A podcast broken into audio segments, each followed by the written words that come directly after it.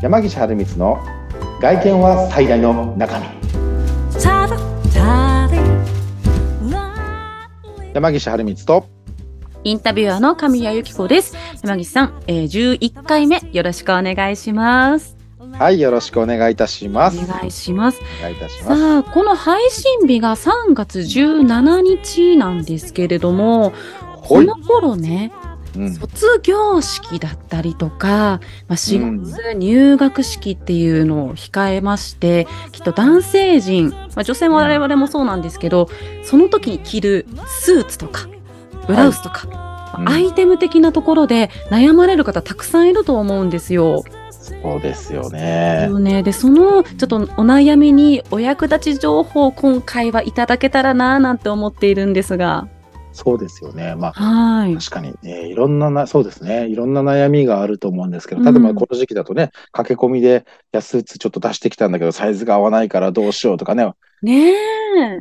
おサイズ直ししようか。もそうだし、デザインもねっていうね、そうですよね。いろいろあると思うんですけれどデザインもちょもっ。と古いよとかね。はい。何かしらいただけたらなぁなんて、この番組だからこそ。うですねうんそうですね。えっ、と、まあ、すぐに、えー使えるというところでは、はいえっ、。と、まあ、いろいろあると思うんですけど、うんえっ、と、今なかなかネクタイって締めることが減ってきてるとは思うんですね。確かにこのステイホーム、家からの在宅ワークってなると、占める方減ってると思います、私も。出ますよね。はい。ただ、おそらく、こういった、まあ、卒業式、入学式でスーツを着用されるとなると、うんまあ、なんだかんだ言うてもネクタイをされてる方が、まあ、多いのかなというふうにはちょっと感じるんですね。うんうん。そんな時に、まあ、はいじゃあ、ネクタイをね、どういうのを締めていこうかなとか、どういったものがいいのかなって、ちょっと意外とこれ男性は迷われるというか、うん。まあ、持っているもので、なんとか、まあ、結局、結局は、まあ、していくケースが多いんですけれども、間に合わせるっていうね。間に合わせるっていうね。うん。まあ、ちょっとそんなネクタイの話をさせていただこうかなと今思いましたね。はい。お願いします。はうん。はい。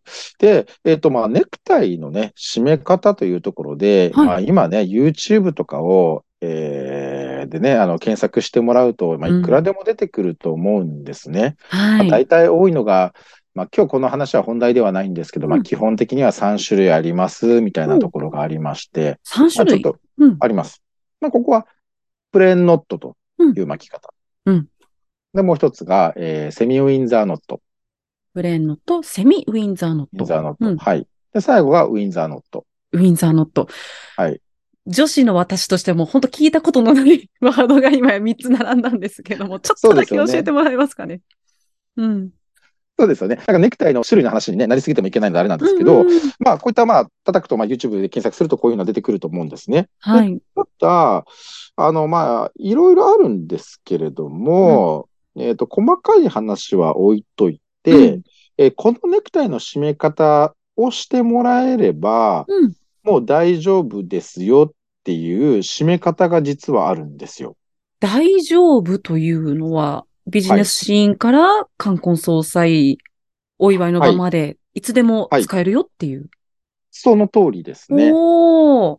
はい。安心安全な安心安全。うんうんあ、似合う似合わないっていう話はね、うんえーちょっと置いといてもらうことにはなるんですけど、はい。まあ、あのーせっかくね、これ聞いていただいたり、いただいてるんで、ちょっと面白いことを話していくとですね、まあ、やっぱりその巻き方によって、その、どういう締め方が似合うっていうのは、例えばあるんです。それは何かというと、うんまあ、顔がちょっと面長の人には、はい。えっ、と、さっきのプレーンノットっていう巻き方が似合いますよとか、おー。うん女性で言うともうそのファッション診断でよくやられてるのを男性で言うとネクタイがそこからもう始まるんですね。あります、あります。丸顔の人だとちょっとウィンザーとかセミウィンザーのが似合いますよとかね。昔のドラマに出てらっしゃる方とかだと、それこそ木村拓哉さんなんかのね、昔のドラマって本当プランナットがよく多いなというふうに思って見てたんですけども、まあそんなのはうんあるんですけれどもけ、れどもけ、れども、まあ今回はね、一択これだけっていうとこうんろのお話なので、一押しってやつですね。一押しってやつですね。お伝えしていこうと思うんですけど、それが、えープレーンノットっていう巻き方です。プレーンノット。はい、プレーンノット。どういう形なんだろう。名前だけ聞くとね、皆さんどの結び方なんだろうっていう思われる方もいると思うんですけど。そうですね。うん、まあ、これ聞いてもらってる方はね、当然今だと、まあ、先ほどくどくなっちゃいますけど、YouTube とかで検索すると、あ、こうやって巻くんだなとか、うん、あ、この形かとかね、うん、まあ、すぐに調べられるとは思うんですけれども、はい、このプレーンノットっていう巻き方、まあ、左右非対称になるような形の巻き方なんですけど、覚えておくだけで、基本的にはそのビジネスシーンですとか、まあ、俗に言う冠婚葬祭と言われるシーンまで、まあ、すべてのシーンにおいて、この巻き方さえ知っておけば、はい、基本的にはもう OK、大丈夫っていう巻き方なんですよ。どのシーンでも受け入れてもらえるという。はい、受け入れてもらえるという巻き方なんですね。うんうんうん、あの、ネクタイって男性って大体ですね、まあお父さんとかから、はい、あの、巻き方をちっちゃい時に教えてもらって、なんとなくそれがまあ継承されてるというかですね、あの、なんていうかな、もうこれ、これで俺は教えてもらったからみたいな感じで。はい。確かに、あの、私も、あの、ネクタイを締めるようなファッションの時に、どうしようってなった時に、はい、母から聞いた巻き方と、父から聞いた巻き方、はい、あるいはもう友達からこれかっこいいよって言われた巻き方全然違ったので、もう自分の中ではどうすればいいかっていうのありました、確かに。ありますよね、はい。ちょっと違ったりするんですけど、そう。だけどね、このプレーンノットっていうのだけ覚えておいてもらえれば、うんうん、あの、全く問題ないと。で、この時に必ず出る話で、はいうん、このね、ネクタイがこう締めやすいとか締めにくいみたいな話って必ず出るんですよ。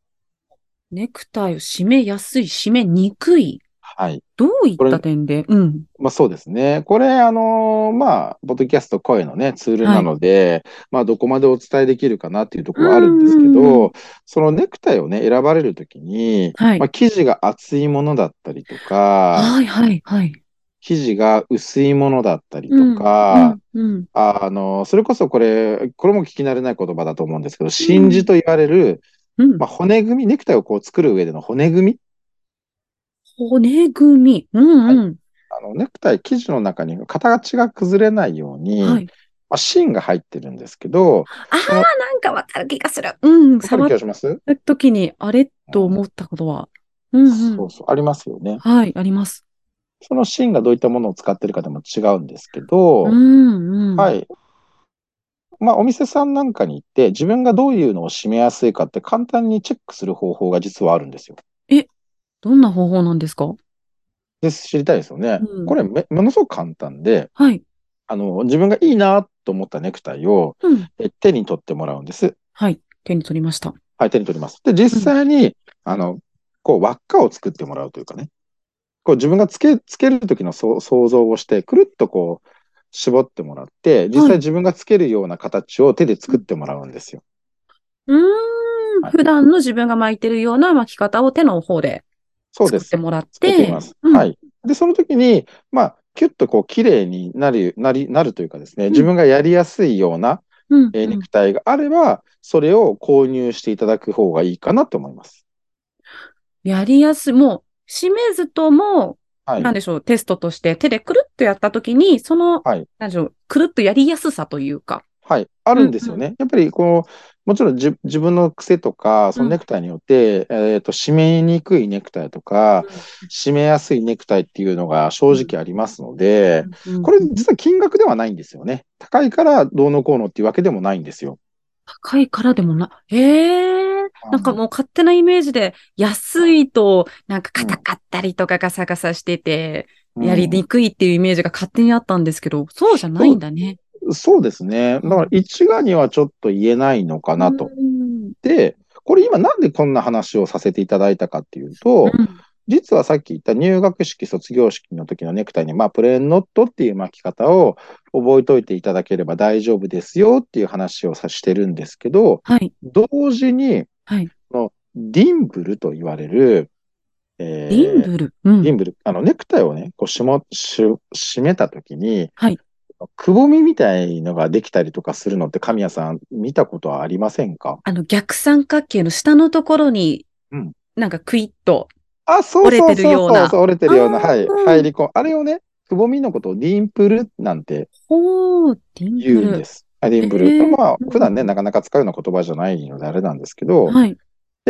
これを入れやすいか入れにくいかを確認することもくるっと巻くとできるんですよ。はあ、そうなんだ。ええで、もうなん手でクイッとするだけなんだ、でも。そうなんです、そうなんです。これ、まあ、どれぐらい入れていくかとかね、また上手にできるかって話はもちろんあるんですけど、はいもちろんそもそもがこのくぼみを作りやすい、作りにくいっていうのも実際ありまして、で、この入学式とか卒業式っていうのは、はい比較的華やかな場になりますので、うん。このディンブルというもののくぼみをね、ちょっと一つ二つ入れてもらった方が。まあ、この場にはすごくふさわしいとか、ちょっと華やかな印象が実は出るんですよ。華やかな場にはディンブルを入れる。入れる。逆に入れない方がいいとか、時とかあるんですか？いい質問ですね。うん。これね、あの、い入れちゃいけないのが、まあ、わかりやすいところで言うと、えっ、と、まあ、総裁というかですね、うん、そういった、あのうん、ご法があった時とかの、うん。にするネクタイはですね、やっぱりディンブルを入れない、まあ、本当にこうくくるっとこう巻いたような形、くぼみが出ない形で、うん。えーネクタイをえーしていくのが、まあ、常識というかですね。ネクタイにもマナーがあるんですね。そうなんです。逆には、あ、うんこのディンブルをすればいいんだっていう形でですね、こう気合を入れて、うん黒い無地のネクタイでディンブルをですね、こううん1個も2個もつけて華やかな印象にして参列なんかした日にはですね、あまり印象が良くないかなと。知ってる人が見つけちゃうと、あ、あいつはってなっちゃうんですね。そうなんですよね。皆さん気をつけてくださいね。はい。うんなのでね、これはちょっとやらない方がいいかなっていうところで、はい。なので、今回、まあ、入学式や卒業式時に、まあ、うんこれだけ覚えておけばいいよというところで、はい繰り返しにはなってしまうんですけれども、はい。えープレーンノットという巻き方一択覚えていただきまして、はいそして、えーディンブル、くぼみがつきやすいようなね、えーネクタイの選び方というかですね、うんちょっとくるっとお店なんかに巻いていただいて、あ、これが自分に合うなっていうものがあればですね、まあ、その締め方と同時に一緒に覚えておいてもらえれば、うんもう間違いなくそれで大丈夫かなと思います。安心安全ということで、皆さん、プレーンノートがわからなければ、YouTube で一度その確認をしていただければと思います。はい、そうですはいね。、ありがとうございました。それでは、今回はここまでということで、ここまでのお相手は、山岸春光と、インタビュアーの神谷由紀子でした。ありがとうございました。はい、ありがとうございました。